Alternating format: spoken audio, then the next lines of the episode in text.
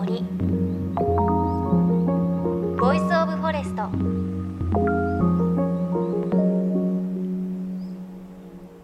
おはようございます。高橋真理恵です。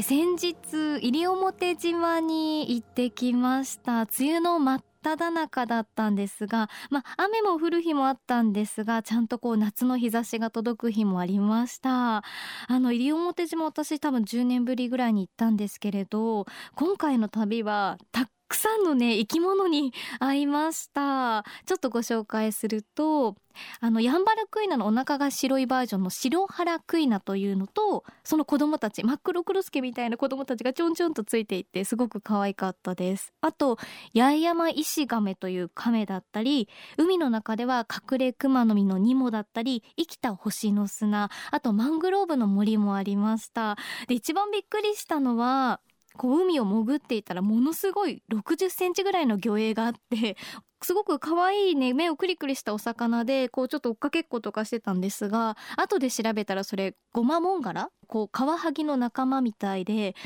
これから産卵期に入るらしくこの後産卵期に入るとダイバーが一番恐れる魚で自分の半径15メートルにいる人間は全て噛みつく。で噛みつくとウェットスーツの上からでも噛みちぎることがあるというすごく怖い魚だったっていうのを後で知ってですねあのこれからね南の島とか遊びに行く際は生き物可愛いんですけどちゃんと下調べこう私たちお邪魔する立場なのでちょっとこうの何でもかんでもね追っかけたり触っちゃいけないんだなっていうことを改めて知りました。ました。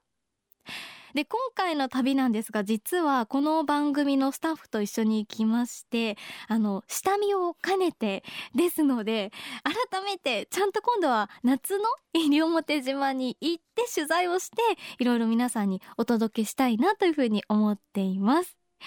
JFN38 曲を結んでお送りします。命の森 Voice of Forest。自然音録音家ジョー奥田さんのインタビュー今回で3週目となります。たくさんのハワイの森の話なんかに共感するメッセージいただいています。ありがとうございます。奄美大島沖縄ハワイ真っ暗な夜の森夜明けを迎えた森などさまざ、まな表情を高性能なマイクで録音。その音源を発表しているジョーさん。他にも長年ライフワークとして通い続けている森があります。それが東京明治神宮の鎮守の森です。ジョーさんはマイクを通じて明治神宮の何を伝えようとしているんでしょうか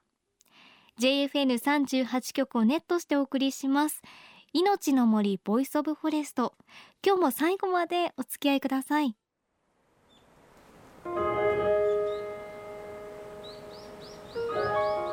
の森。 Voice of Forest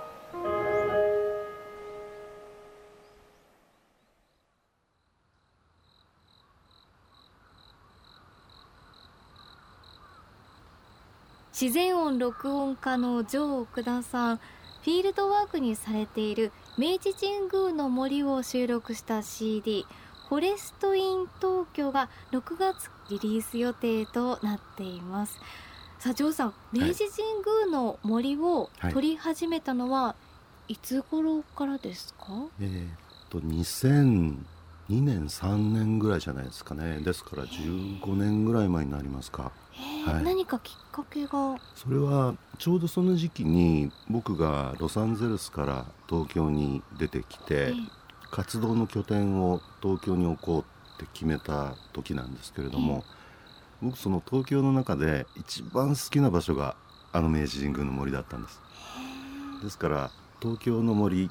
東京にもこんなところがあるんだっていう思いがすごく強かったので、それで試しにちょっといろいろ撮ってみようと思って撮り始めたのがきっかけですね。うん。あの今回はその明治神宮の森100周年に向けて、改めてレコーディングされたということで、はい、これはいつレコーディングされたものですこれは去年の11月3日、はい、でこの11月3日っていうのはあの明治神宮にとっては大祭って言いまして大きな祭りって書くんですけども、はい、あの1年を通しての行事の中で一番大きな行事の日なんですよね。それでこの日がちょうど満月だったのでそれも合わせて撮ったんです。へえ。やっぱり満月の日って違います？違います。森の表情。はい。あのこれはどこの森でもそうですけれども、満月の日はとても賑やかです。で逆に新月の夜は非常に静かです。だからお月様の今どれぐらいの大きさだっていうあ満月だ半月だみたいなねそういうのはねすごく大きな基準になるんですよ。実際にジョーさんはい。が今回その明治神宮の森で録音された場所は広いじゃないですか、はい。どの場所になるんですか？僕が選んだ場所はあの御苑と呼ばれる、はい。えー池があったりとか、えー皆さんよくご存知の清正井戸があったりするあの真ん中あたりのエリアなんですけども、えここの森が一番深いんですよね。で池のほとりということで水鳥がいたりとかそういう生き物がすごくたくさん住んでいるそういう場所なのでその池のほとりで撮りました。先ほどね聞かせていただいた時に、はい、こう清らかなこうコポコポコポっていう小川の音と、はい、なんか太鼓の音？そうです。聞こえましたね。はい、これあのシーンは、ええ。清正井戸のすぐそばで撮った音なんですけれども、夜明け前から撮り始めてでだんだん鳥が鳴き始めてで朝の知らせの太鼓が遠くから聞こえる。そういうシーンなんですけれどもそれを2018年と10年前に撮ったものと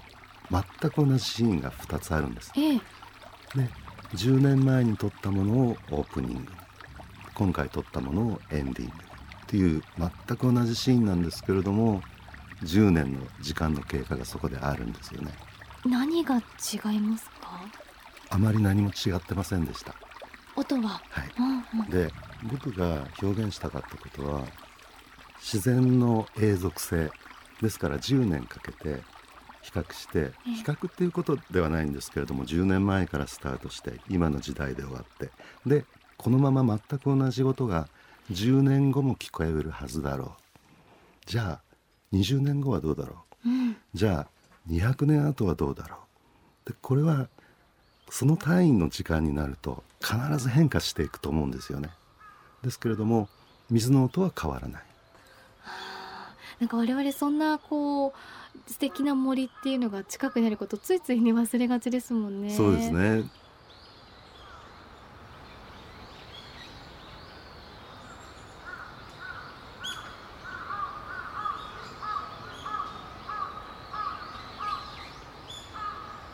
うん、今聞いていただいてますが同じねこう音を10年前と今回撮ったものということで音でこう時間の経過を聞くっていうのはなんか新しい感じもしますし、ね、ずっとこの音変わらないように自然守っていかないとなというふうに思いますよね。さあそして明治神宮は2020年に鎮座100年明治神宮の森も100年の節目を迎えます。あの実は世界的に言うと明治神宮の森というのは非常に特殊な森でして、ええはい。あそこはただむやみやたらに植林をしたんではなくどの木をどこに植えるかで100年経っても200年経っても人の手が入らなくても生態系が成立する森を綿密にデザインされたんですよ。うん。ですから人間の英知を結集すれば大都会の真ん中ででも森を作り上げることができる。それの一つの証明なんですね。ですから僕にとってその明治神宮の森の大きな価値はそこなんです。ですからそれをみんなに知っていただきたい。うん。そんな思いですね、それこそね自然の森をたくさん巡ってるジョーさんも、はい、やっぱり私たち人間の手でも立派な森を作ることができるし、はい。それが永続的に続いていけるっていう可能性はしっかり感じてらっしゃる。はい、それを証明するのがまさに明治神宮の森だと思います、うーん。間もなくねそれこそ今おっしゃっていましたが、はい、明治神宮の森作られてから人の手で作られてから100年が経つということになりますが、はジョーさんが見て、はい。この先の明治神宮の森ってはい、どうなっていくどうなっていくでしょうね。僕のね思いっていうかうん。想像なんですけれども、こういうことはありえないですよ。でも例えば今日東京中